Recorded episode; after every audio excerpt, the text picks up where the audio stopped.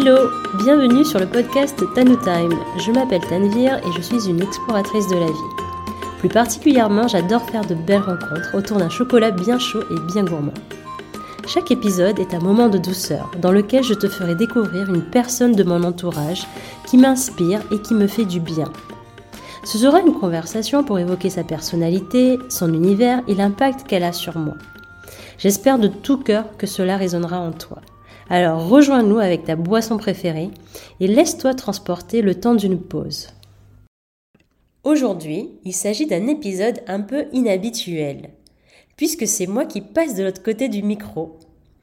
Éric Prudon, que j'ai interviewé à l'épisode 8 du podcast, m'a proposé d'intervertir les rôles. Et je dois reconnaître que c'est un exercice challengeant, hors de ma zone de confort. J'admire d'autant plus l'audace de mes invités qui sont passés sur Tanu Time.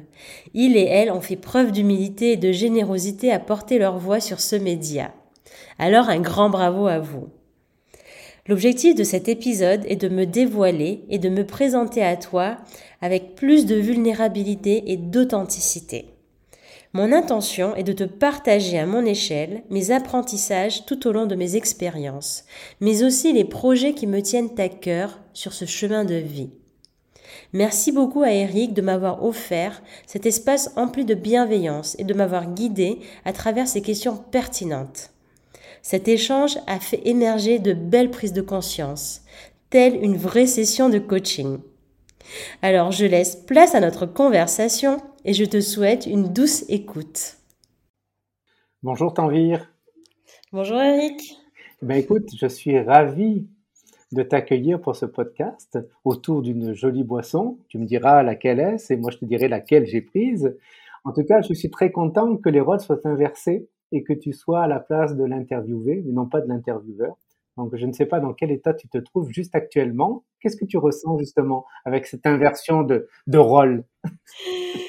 bah merci déjà d'avoir accepté de m'interviewer. Euh, c'est nouveau pour moi de prendre ce rôle. C'est un côté euh, challengeant, inconfortable, mais en même temps, euh, hâte de voir ce que ça va donner.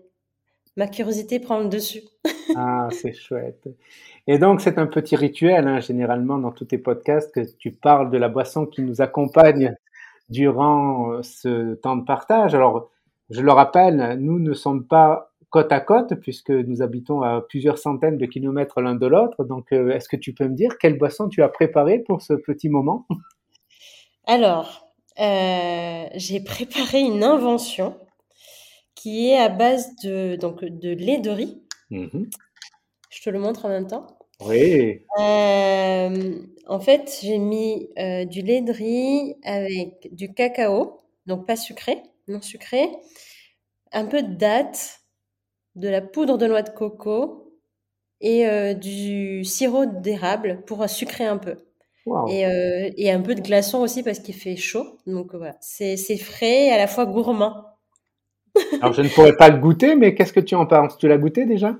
Moi je l'ai goûté, je trouve ça pas mal pour une invention. je, je, tenterai peut-être avec des invités en présentiel, mais en tout cas, euh, c'est un test qui est plutôt réussi, je dirais. Et toi? En tout cas, c'est totale prise de risque. Hein. Tout est nouveau, le fait d'être interviewé, une nouvelle boisson. Donc, euh, ouais, vraiment, tu es téméraire. Donc, bravo. ah ben, écoute, moi, c'est pareil. Hein. Donc, euh, j'ai fait. Par contre, c'est une boisson que je connais puisque c'est une décoction de gingembre froide maintenant dans lequel j'ai rajouté du miel et du citron. Voilà, c'est mmh. très très très bon pour notamment le feu digestif et c'est très rafraîchissant quand c'est consommé frais. Et comme là aussi à côté de Toulouse, il fait chaud, donc j'en profite. Donc, euh, bah, voilà. écoute, on a deux boissons rafraîchissantes dans ce cas-là. Mmh. Bon, es-tu prête?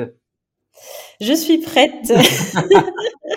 Alors, Juste, je vais commencer par une question que tu connais parce qu'on va rentrer dans un chemin connu, mais après, je me laisse le droit de pouvoir partir dans toutes les directions. Hein. C'est ce qu'on s'est fixé comme règle. Donc, tu ne connais absolument pas les questions que je vais te poser. Donc, c'est pour ça, si vous voyez sa tête, je vois le regard, moi en tout cas, affolé. Mais la première question que généralement tu poses, c'est dans quelle situation tu aimes te ressourcer? Donc, je te la pose aussi comme à tes mmh. invités. Moi, c'est un endroit, qui m'aide à me ressourcer, c'est la mer. des endroits où il y a la mer et le soleil. Ça me rappelle beaucoup mon enfance aussi, donc du coup, c'est des moments d'apaisement, de joie. et ça, quand je peux, j'essaye de les d'en créer, de créer de moments de, de balade à la mer. Et puis, j'aime aussi des moments quand je suis entourée de personnes avec qui je peux partager juste des choses simplement, de manière authentique. Donc, tu connais et d'autres connaissent ma passion pour les salons de thé. Donc, ça peut être autour d'un tea time. mais ça peut être aussi, voilà, en pique-nique, partager juste un verre. ça peut être un repas à la maison, mais vraiment dans la simplicité. C'est des moments aussi qui me font du bien. Donc je retiens simplicité, authenticité. Oui. Et le soleil, la mer. Oui. je viens juste de parler un peu de ton enfance. Est-ce que tu peux nous en dire plus? Moi, j'ai toujours été intéressé de savoir quelle était l'origine déjà de ton prénom. oui. Et est-ce que et tu voilà, quel est ton parcours, euh, notamment dans ton enfance? Est-ce que tu as toujours mm. vécu ici? Euh, Tu peux nous en dire plus? Oui. Alors moi, j'ai, je suis née euh, à Madagascar de deux parents indiens euh, qui sont eux-mêmes, euh, en fait, euh, on est une génération, une communauté d'Indiens qui ont immigré, qui a immigré à Madagascar. Et donc moi j'ai grandi donc dans une famille indienne d'origine musulmane. et donc j'étais dans le sud de Madagascar, donc une ville côtière, donc il y avait la mer, le soleil. Et à la fois, j'ai fait des études euh, à l'école française. Donc, il y avait une alliance française à Madagascar, enfin à Madagascar, dans la ville où j'habitais qui s'appelle Manakara. Et, euh, et puis, ben, je côtoyais beaucoup de malgaches, donc je parlais aussi malgache euh, en dehors de l'école et en dehors de la maison. Parce qu'à la mmh maison, on parlait Gujarati, qui est un dialecte indien. Que je connais, oui. Donc, j'ai grandi dans un environnement multiculturel.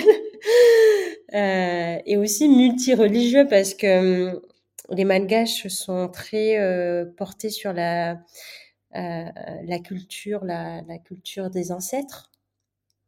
et moi, donc, j'ai grandi dans une religion musulmane et j'ai aussi pu faire des études dans un collège catholique.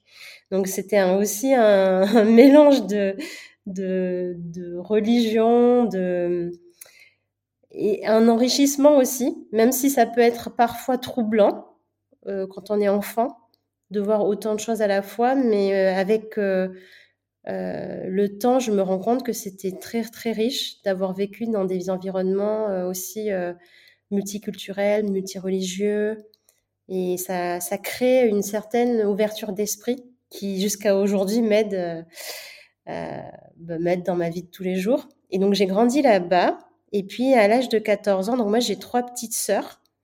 Euh, et moi quand j'avais 14 ans, donc je suis l'aînée, euh, mes parents ont décidé de euh, déménager à l'île de la Réunion. Donc j'ai vécu aussi à l'île de la Réunion, mais très peu par rapport à Madagascar. Moi j'y suis restée que 4 ans pour mes études. Et puis je suis partie en métropole, comme on dit pour faire mes études d'ingénieur. Donc, je suis allée dans le nord de la France, à Compiègne. Oh. Donc, un grand contraste pour faire euh, donc euh, mes études. Et puis euh, ben, après je suis restée à partir de mes 18 ans je suis restée en métropole et avec un passage un passage en Angleterre par mes études mais aussi parce que je voulais vivre aussi autre chose qu'une vie à la française. Voilà. En, quelques en quelques lignes mon parcours on va dire. Oui donc beaucoup d'influences culturelles. Mmh. tu disais que ça t'avait amené une ouverture est-ce qu'il y a d'autres choses?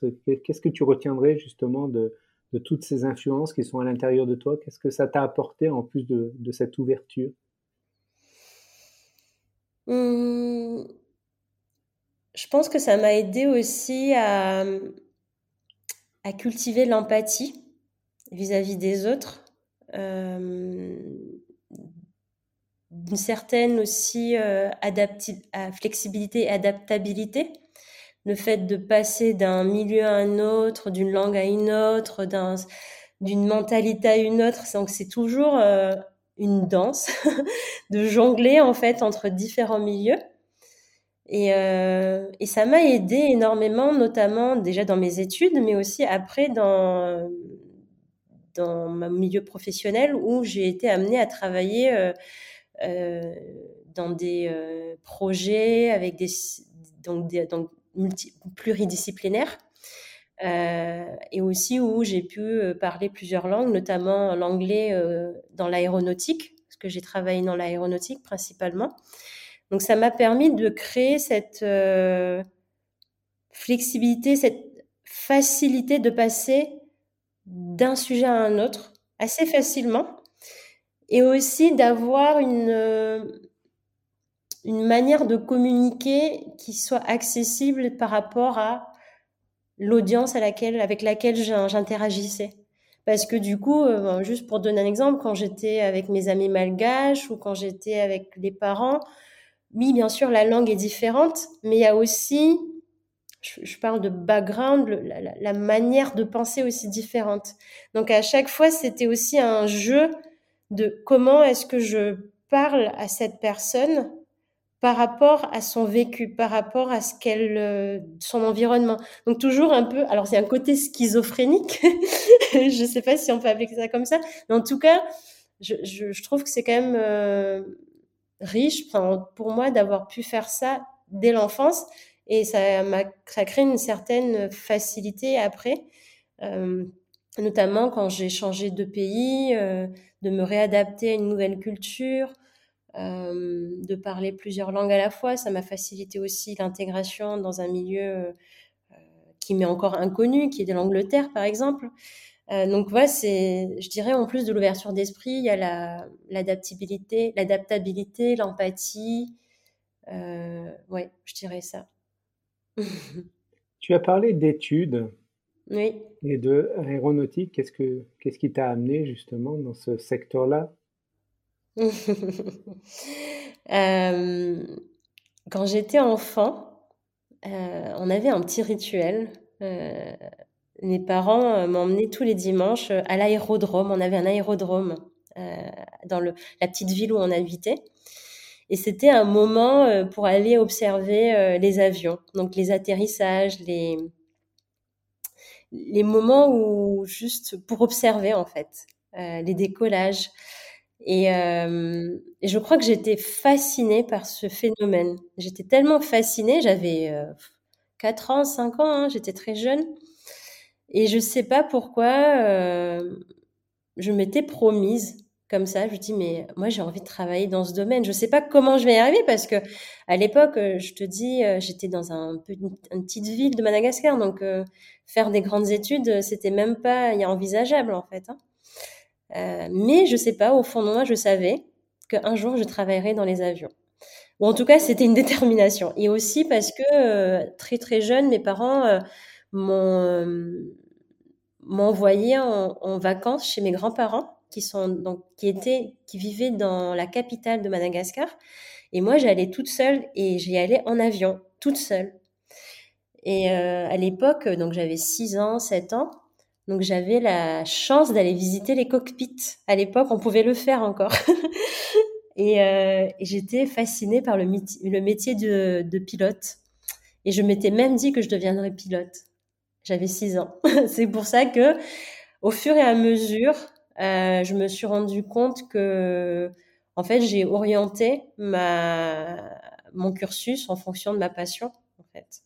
Alors j'ai un peu abandonné l'idée de devenir pilote, mais j'étais convaincue que j'allais faire quelque chose dans, dans l'aviation.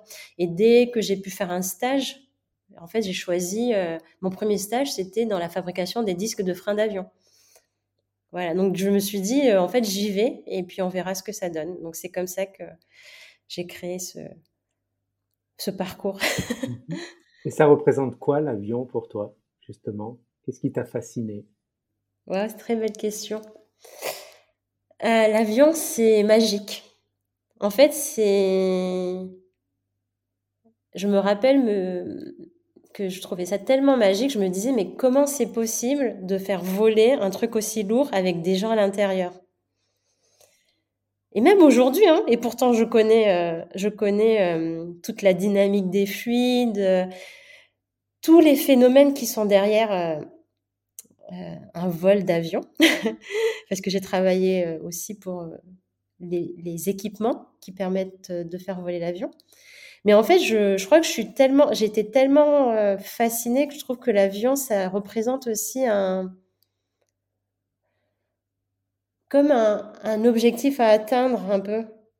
C'est le fait de voir un avion voler, ça, ça réveille aussi une certaine, euh, un, un élan de vie, de me dire, c'est possible, si ça, ça marche, si un avion, ça vole, et que ça paraissait impossible il y a quelques centaines d'années, mmh en fait, euh, il y a un côté, euh, ben, l'impossible irréalisable, en fait. C'est ce côté-là, c'est, je sais pas si je suis claire quand je dis ça, mais il y a un côté... Euh, de dépasser les limites?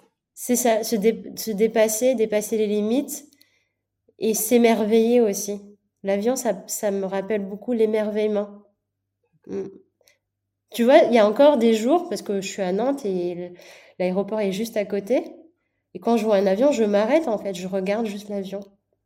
Mmh j'ai juste. Euh, alors je sais, hein, je, je, connais très bien les, les dégâts euh, au niveau de l'environnement, mais il y a un côté quand même euh,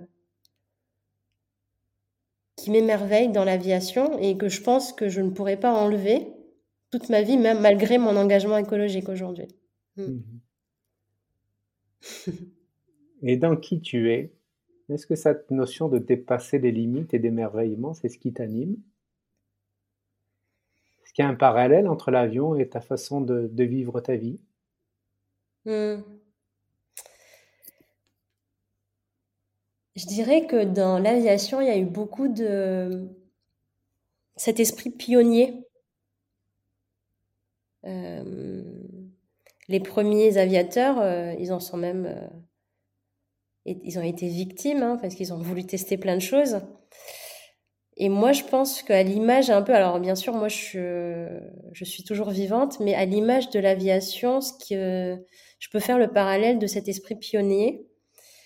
J'ai eu l'audace, je pense, d'avoir testé un, parcours qui n'a jamais été euh, pris, ou en tout cas de prendre des chemins hors des sentiers battus, que ce soit dans ma famille, mais que ce soit en tant que femme aussi, en tant que jeune femme, euh, quand j'étais à l'école d'ingénieur. Euh, donc il y a ce côté, je, je sais que je peux dépasser mes limites et, une fois que j'y arrive, je suis, aussi émerveillée du résultat. Donc, euh, je crois que oui, c'est un beau parallèle de dire que l'avion, euh, en fait, c'est une belle image, euh, une belle métaphore de ma vie. En fait, je voudrais savoir quelle est ton, ton expérience de vie la, la plus marquante, celle qui t'a qui t'a peut-être construite, celle sur laquelle peut-être que tu as été la plus fière, ça serait quoi? Mmh. Je dirais que c'est la le fait de devenir ingénieur. Euh, je crois que c'est ma plus grande fierté d'avoir pu prendre ma place et d'avoir créé en fait euh, un peu euh, un côté entrepreneur en fait, d'avoir entrepris, euh, d'avoir mis tous les moyens en face malgré les obstacles que j'ai pu avoir et, et d'arriver en fait à un stade où j'étais assez à l'aise dans, mon, dans ma position, ma posture d'ingénieur je crois que c'est de ça dont je suis fière et ce qui m'a aussi euh, construite énormément en tant que personne. Euh, ce que ça m'a permis de comprendre ce que j'aimais beaucoup et ce que je n'aimais pas non plus. Donc c'était aussi une école en fait de la vie. Euh, c'est aussi un, milieu où j'ai pu côtoyer beaucoup de, beaucoup de monde. Et euh, j'ai pu aussi me confronter à euh, des fois à, des personnes euh, qui, qui étaient très très belles humainement et parfois moins. Et, en fait, je me suis rendu compte avec quel type de d'environnement j'étais la plus à l'aise. Donc c'est vraiment une école parce que en, plus d'être ingénieur, enfin, l'ingénierie, c'est plus une manière de vivre, plus qu'un titre.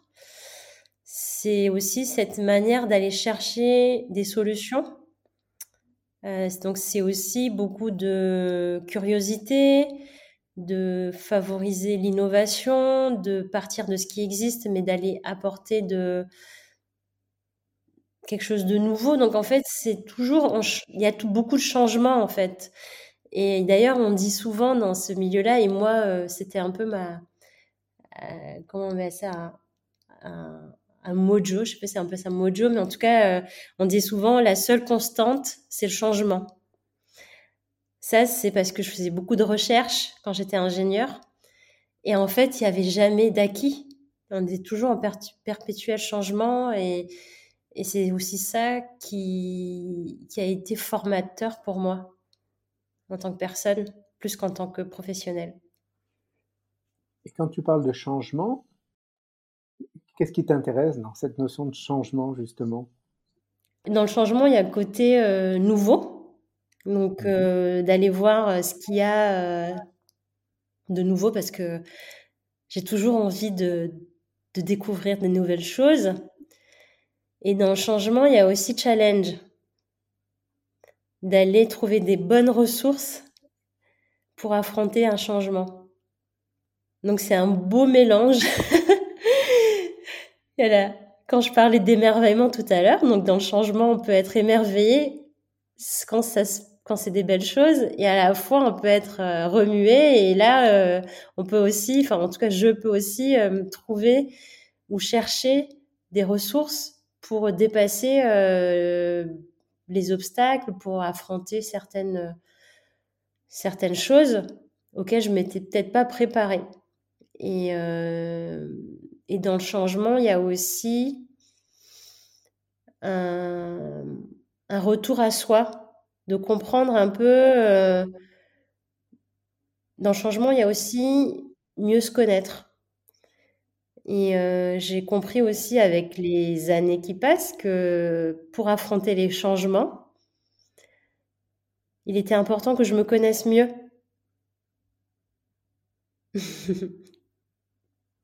Qu'est-ce que tu as découvert de toi-même? Si tu devais te décrire, pas te décrire avec un poste ou, ou un âge ou un lieu de vie, mais si à la question qui es-tu, mmh qu'est-ce que tu répondrais? Sans aller sur euh, une situation euh, professionnelle, sans, euh, voilà, sans, dire voilà, que, que, tu es une femme. Qu'est-ce que tu, qui es-tu au plus profond? Comment tu te définirais? Moi, il y a un, terme que j'ai trouvé pas mal ces derniers temps que je que j'utilise en ce moment, c'est j'aime bien dire que je suis une métisse du cœur je suis un résultat de plusieurs choses. et que c'était OK pour moi d'assumer toutes ces identités que j'avais. Que ce soit dans ma vie professionnelle où euh, je m'intéresse à énormément de choses, ou dans ma vie personnelle euh, également, en fait. Enfin, je n'arrête pas d'aller euh, d'aller tester des nouvelles activités, d'aller rencontrer de nouvelles personnes. Et à la fois, euh, j'ai aussi des, des moments euh, plutôt euh, calmes pour moi. Donc je pense que c'est un beau mélange. Et voilà, je dirais que c'est un... Je suis une métisse du cœur parce que j'accepte, j'assume toutes ces facettes de moi. Enfin, j'essaye en tout cas, je suis en chemin. En tout cas, j'entends qu'il y a beaucoup de, de mouvement, de, curiosité, d'aller explorer des nouvelles voies. Mm. Est-ce que c'est ça qui t'a amené vers une formation de coach? Mmh. ben, Je te parlais tout à l'heure de mieux se connaître. Et euh, le coaching, ça m'a beaucoup aidé à des moments clés euh, de ma vie. Euh, notamment dans ma vie pro où à un moment donné j'étais un peu dans le flou. Et je me suis rendu compte que je pouvais être accompagnée. Parce que j'avais l'habitude d'être très très indépendante, de pas demander de l'aide, de de croire que j'étais très forte pour affronter tout ce qui se passait et surtout ne pas euh, aller voir euh, d'autres personnes. Mais je me suis rendu compte qu'en fait, euh, c'était OK d'aller demander de l'aide. Et notamment, moi, ce qui m'a énormément aidé, soutenu, c'était le coaching. Parce que ça m'a permis de mieux comprendre ma manière de fonctionner. Et d'aller aussi changer les choses en moi. Pour mieux changer, enfin, pour changer aussi ma manière de percevoir les choses.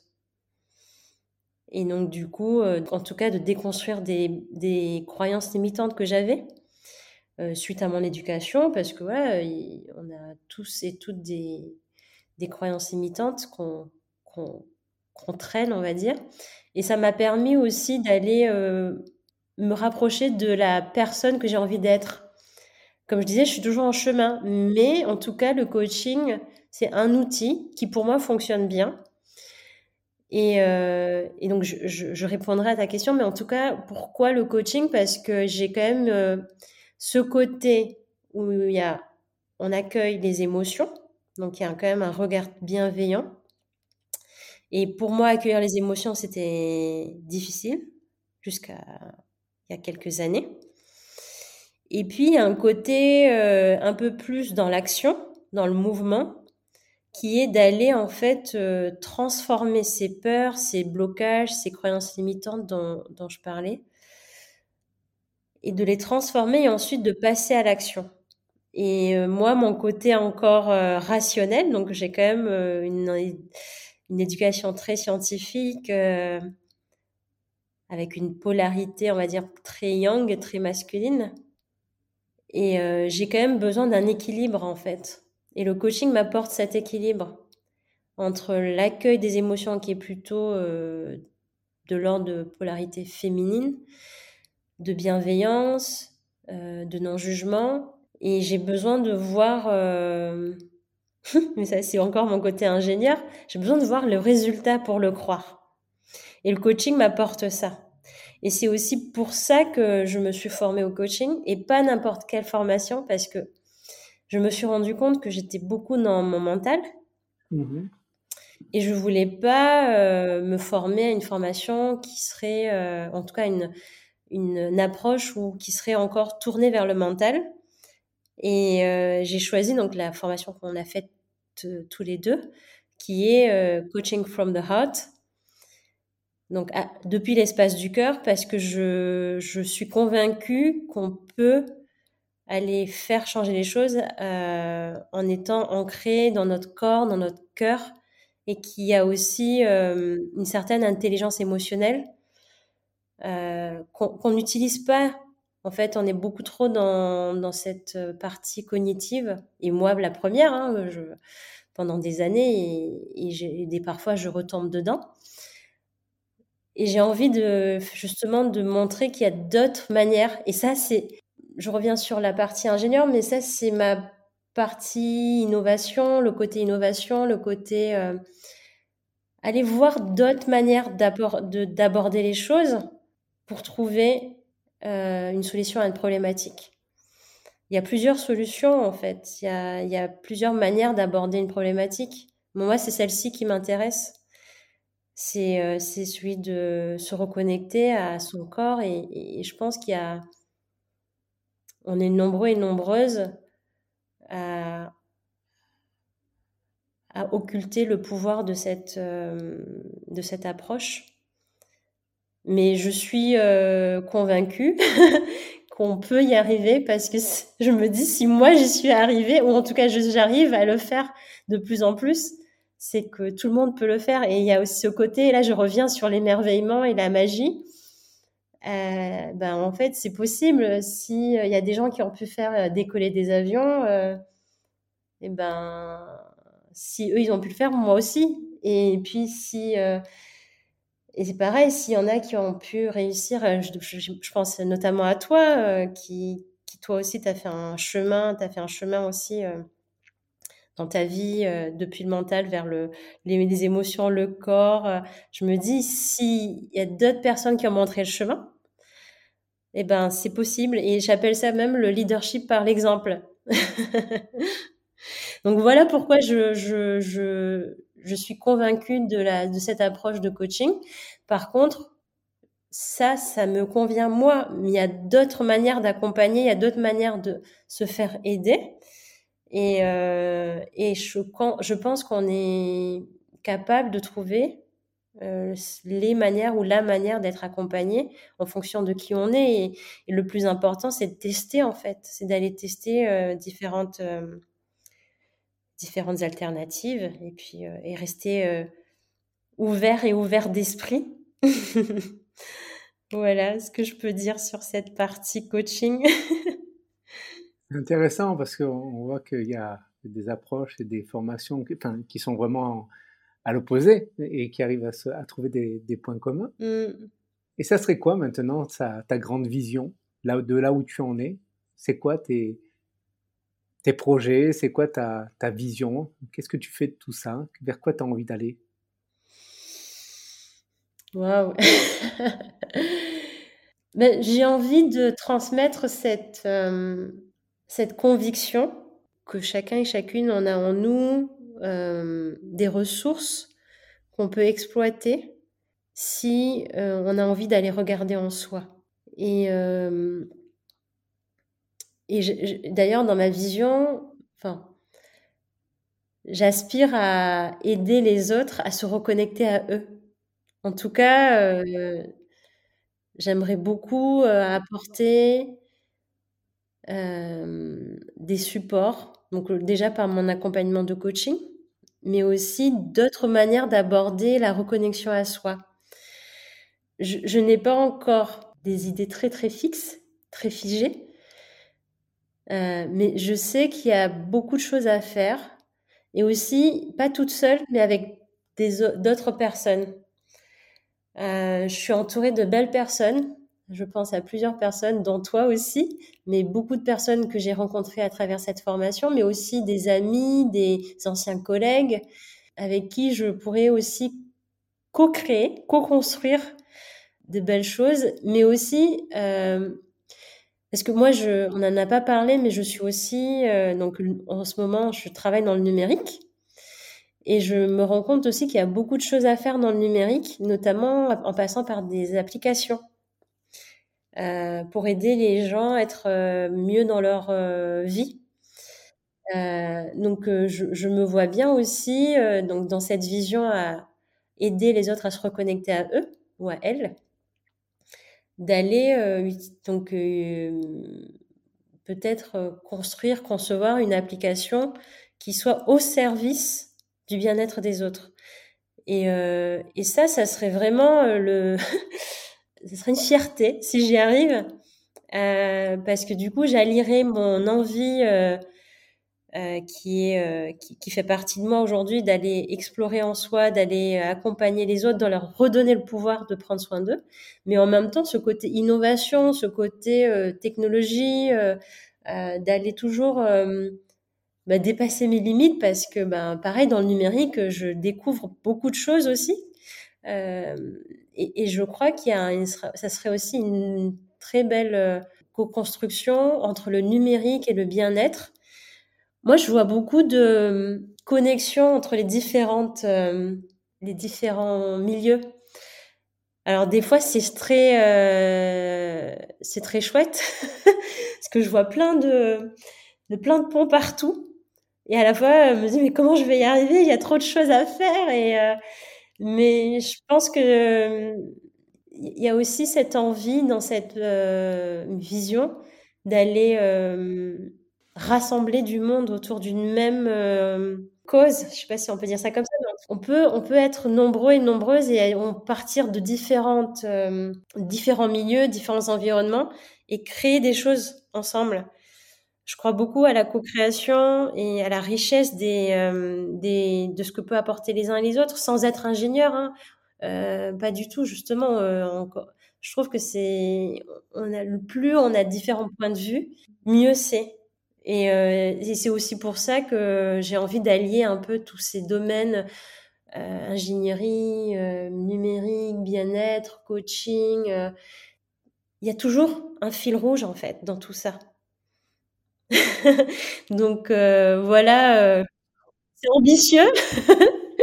En tout cas, ce que j'entends, c'est qu'il y a l'objectif, c'est d'aider les, êtres à se reconnecter à eux-mêmes, à qui ils sont réellement, et qu'il y a vraiment cette notion de rassembler, mais rassembler, je, dans ce que je, je vis, enfin, j'entends de toi, il y a plein de choses qui, qui sont très en mouvement à l'intérieur de toi, c'est aussi de les rassembler pour les, les structurer, mm, mm. mais c'est aussi de collaborer avec d'autres personnes pour essayer de rassembler différents points de vue afin d'aller vers un, dans, un, dans un même sens. Je, trouve ça très beau. Mm. C'est chouette. Ouais. On apprend tellement des uns des autres que ce serait dommage de ne pas mettre ça au service d'un truc beaucoup plus grand que soi. Mmh Et euh, je sais que ces derniers temps, euh, la technologie, un peu une certaine dualité entre la technologie et euh, la spiritualité ou mais je pense que utiliser à bon escient l'innovation, la technologie, le numérique peut se mettre au service de quelque chose euh, qui peut nous aider en fait à être euh, plus aligné avec soi, plus reconnecté avec soi. Donc je, suis de plus en plus, euh, en tout cas, j'aime pas trop cette dualité. Euh, J'essaie de m'en éloigner et de montrer plus qu'on peut combiner deux choses à la fois. Et euh, par exemple, je te donne un exemple, quand j'étais ingénieur, on me disait oui, mais toi, tu es rationnel. Euh, et, euh, en fait, ça suggérait que j'étais pas euh, plutôt, euh, j'avais pas ce côté créatif. Et pourtant, aujourd'hui, je pense être créative aussi. Et en fait, mon challenge aujourd'hui, c'est de déjà moi-même de me convaincre que c'est possible d'allier créativité irrationalité ou logique. Et, en fait, pour donner un exemple, que on n'est pas obligé d'être dans la dualité, on peut créer en fait euh, une danse avec différentes choses qui nous semblent opposées et de, de tisser en fait, de créer euh, des euh, comme une dans une recette, de créer des bons des bons plats, des belles des belles des belles choses parce qu'on a mis les bons ingrédients au bon moment en fait. Et, bien sûr, euh, je sais pas, trop de poivre, c'est pas bien, mais c'est juste qu'une bonne pincée suffit. Donc c'est, euh, on y gagne à, à bien doser les choses, mais à les faire travailler en même temps, en les faisant collaborer en même temps tout cas, je vois que ton côté cuisine est en train d'émerger. Ça fait un petit moment qu'on ne l'a pas abordé, la gourmandise. Donc voilà. Donc même par le biais d'une explication, on, on voit qu'il y a cet aspect culinaire qui est en train d'émerger. tu sais que quand j'étais ingénieur, on me demandait comment on fabriquait les pièces euh, structurelles, donc des pièces aéronautiques. Et souvent, je donnais l'exemple d'un gâteau marbré. Parce qu'il s'agit vraiment euh, d'une euh, d'une superposition de matériaux qui ne sont pas de la même couleur. Donc, je parle du matériau composite. Et j'aime bien parler euh, de comment on fait cuire un gâteau. Et, c'est peut-être pas un hasard que je parle de recettes tout à l'heure parce que c'était une déformation professionnelle en fait. et justement, quel est ton plat favori? Parce que tu m'emmènes sur la cuisine et je vois que tu es très gourmande. Je le vois sur ton Instagram. Il y a souvent, tu as dit tout à l'heure que tu adoré les salons de thé, les rencontres humaines, partager, réfléchir, co-créer avec les gens. Mm. Donc souvent autour, tu vois, même là, c'est autour d'une boisson, mais je sais que généralement, quand vous êtes en physique, il y a aussi des petits, des petits plats ou éventuellement des petits gâteaux. Mm. C'est quoi qui t'attire le plus au niveau de la cuisine? C'est quoi ton plat favori Tiens? Ah là là, ça c'est difficile cette question parce que j'aime beaucoup de choses. Euh, c'est un peu ta vie, ça. Tu aimes beaucoup de choses dans ta vie aussi. Oui, c'est ça en fait. J'ai pas envie de de choisir. Mais euh, il y a un plat indien que j'aime beaucoup qui s'appelle le biryani. Euh, et tu vois, typiquement, c'est un mélange, ça c'est le biryani, c'est un mélange de plusieurs ingrédients à des doses différentes. Mais une fois cuit, euh, alors il y a, y a, plein d'épices, peut-être pour, pour, que, pour que ce soit clair pour les gens qui nous écoutent. oui, qui ne connaissent pas le biryani. Voilà. c'est la manière, il y a différentes manières de cuisiner euh, le biryani. Donc, la mienne, c'est la, la, la, recette maison euh, donc faite par ma mère et ma grand-mère. Mmh donc, il y a du yaourt, euh, il y a de la sauce tomate, il y a de la cannelle, des écorces de cannelle, du poivre, des, des clous de girofle, de la poudre de coriandre, de la poudre de curcuma, du sel, euh, des graines de poivre, euh, du beurre, de l'huile d'olive, du gingembre haché, euh, de l'ail, et puis de la viande, si on mange de la viande. Alors nous, c'était plus principalement du poulet mmh et, et des pommes de terre. Et tout ça mélangé, et des lentilles aussi, j'ai oublié les lentilles. Et tout ça on mélangeait cru, et on faisait tout cuire ensuite, et ça prenait 20-30 minutes. Mais ensuite, ça, ça sentait tellement bon, ça embaumait la cuisine et la, le salon. C'est pour nous, c'était le plat du dimanche. Moi, c'était mon, mon, moment préféré, c'était d'aller manger ça avec du riz. Du coup, toujours du riz dans les plats indiens, en tout cas euh, de ma de ma famille. Et, euh, et le biryani, je trouve que justement, c'est à l'image un peu de qui je suis. c'est un beau mélange, je pense, enfin un beau mélange d'ingrédients et que je c'est le fait de faire cuire tout ça en même temps qui fait que qu'on a un résultat qui est délicieux, gourmand, réconfortant. Euh, ouais. Et on peut, moi, je pourrais en manger tout le temps, tellement c'est bon. Donc voilà, tu m'as lancé sur la, la cuisine. Oui, en tout cas, je trouve ça intéressant parce qu'on retrouve cette notion, tu vois, tout à l'heure, tu te définissais comme étant une métisse du cœur. Euh, tu parles de beaucoup d'activités, de rassembler, là encore, et là, voilà, c'est encore plein d'ingrédients qui vont, vont ne faire qu'un, en fait. Oui, c'est ça. Mmh. En fait, euh, on est en train de, trouver un peu ton identité, en tout cas, tu la déclares comme ça. Mmh, c'est de mmh. rassembler, de construire, de, voilà, de, de, consolider pour ne faire plus qu'un. Euh, oui, c'est vrai. et justement, on parlait de podcast, puisqu'on est dans le cadre d'un podcast. Qu'est-ce qui t'a amené justement à, à créer ce podcast avec en plus une intention très particulière? Mmh. Et dans l'alignement, je présume, de tout ce que tu viens de nous dire. L'idée du podcast, ça me trottait dans la tête depuis 2-3 ans, étant moi-même une grande consommatrice de podcasts. Euh, moi, j'ai découvert le podcast quand j'habitais en Angleterre. Euh, je faisais des longs trajets en bus. Et euh, moi, je voulais pas écouter de musique, j'en avais marre. Et à un moment donné, j'ai découvert le format podcast.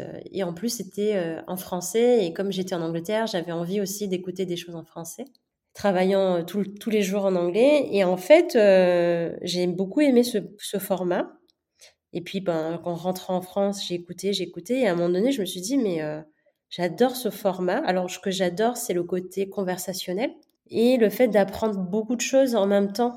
Euh, il y a le côté euh, storytelling, euh, de, s'identifier à l'autre et de mmh rendre aussi les choses accessibles, en fait. De, il y a un côté vulgarisation dans le podcast. Et donc, du coup, je trouvais ça très intéressant. Donc, un jour, j'en parlais à des collègues et tout. et puis, il y en a un qui me dit, mais pourquoi tu en ferais pas un toi pour toi? Et à ce moment-là, je me dis, mais waouh, c'est vrai. Euh. Et à l'époque, je, je, trouvais ça vraiment euh, difficile à faire, en fait. Et, euh, et, du coup, je me suis dit, oui, je suis pas sûre. Et il fallait que je crée mon concept. Et ça, c'était mmh juste avant le Covid. J'ai commencé à écrire quelques lignes de ce que je voulais faire. Donc euh, l'idée, c'était pour moi euh, de créer un concept autour des personnes qui m'inspirent. Et euh, j'avais déjà des idées en tête de personnes, mais j'osais pas passer à l'action. Et voilà, et puis ça restait pendant 2-3 ans comme ça, en stand-by.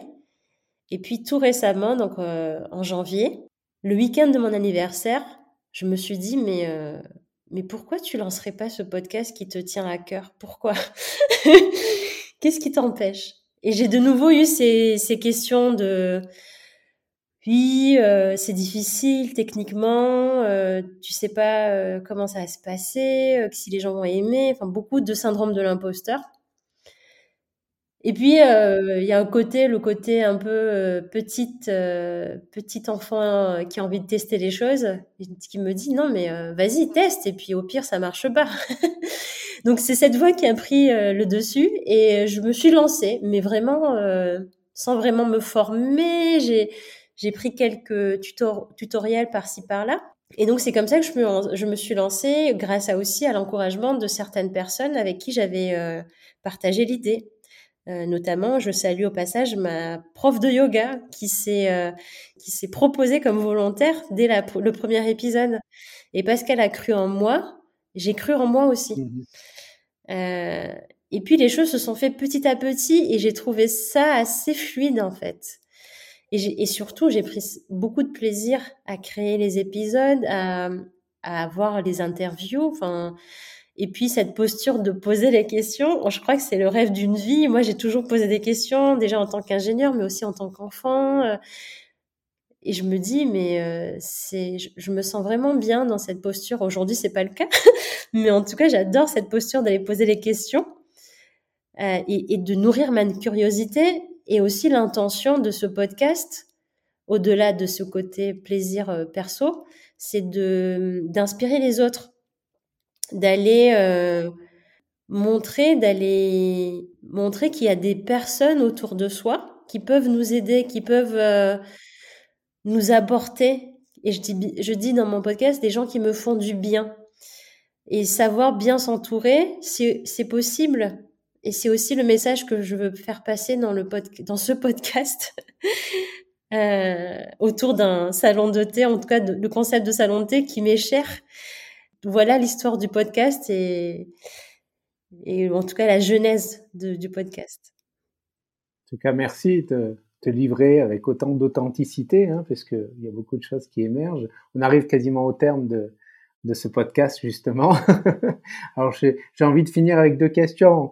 Quel est ton message au monde que tu as envie de livrer là aujourd'hui? C'est de croire, de croire en soi. Crois en toi. Même dans les moments difficiles, crois en toi. T'as plein de ressources, t'es pas seul, tu es aimé, t'as plein de gens autour de toi qui peuvent te soutenir. Donc, euh, et crois surtout en toi parce que tu es capable de belles choses. Waouh, génial. Et la dernière, tu la connais puisque tu la poses à tous tes épisodes. Donc, j'avais dit, je commencerai avec une question connue, je finirai avec une question connue. Avec qui tu souhaiterais partager un temps lors d'un tea time? Alors, j'ai continué aussi sur mon côté euh, curieux et je dirais avec euh, le ou la futur inconnu que je ne que je découvrirai sur mon chemin. Donc je sais pas si ce sera au cours d'un voyage ou juste euh, à côté de chez moi, mais en tout cas j'ai j'ai j'ai envie de partager un tea time, un time time avec cette personne que je connais pas. Waouh, génial, génial. Merci Tanvir d'avoir participé à ce Tanu Time, de t'être livré à ce jeu, d'être interviewé. Merci pour ton authenticité, ta sincérité et tout ce que tu donnes. Et euh, pour ceux qui souhaitent en savoir un peu plus te concernant ou être accompagné par toi en coaching, toutes les informations se trouvent euh, dans le commentaire de ce podcast. Merci de votre écoute et euh, à très bientôt. Au revoir. Ça y est, on arrive à la fin de cet épisode. J'espère sincèrement qu'il t'a plu et que tu as envie de le partager autour de toi. Si oui, tu peux noter mon podcast avec 5 étoiles sur la plateforme de ton choix, ça m'aiderait énormément.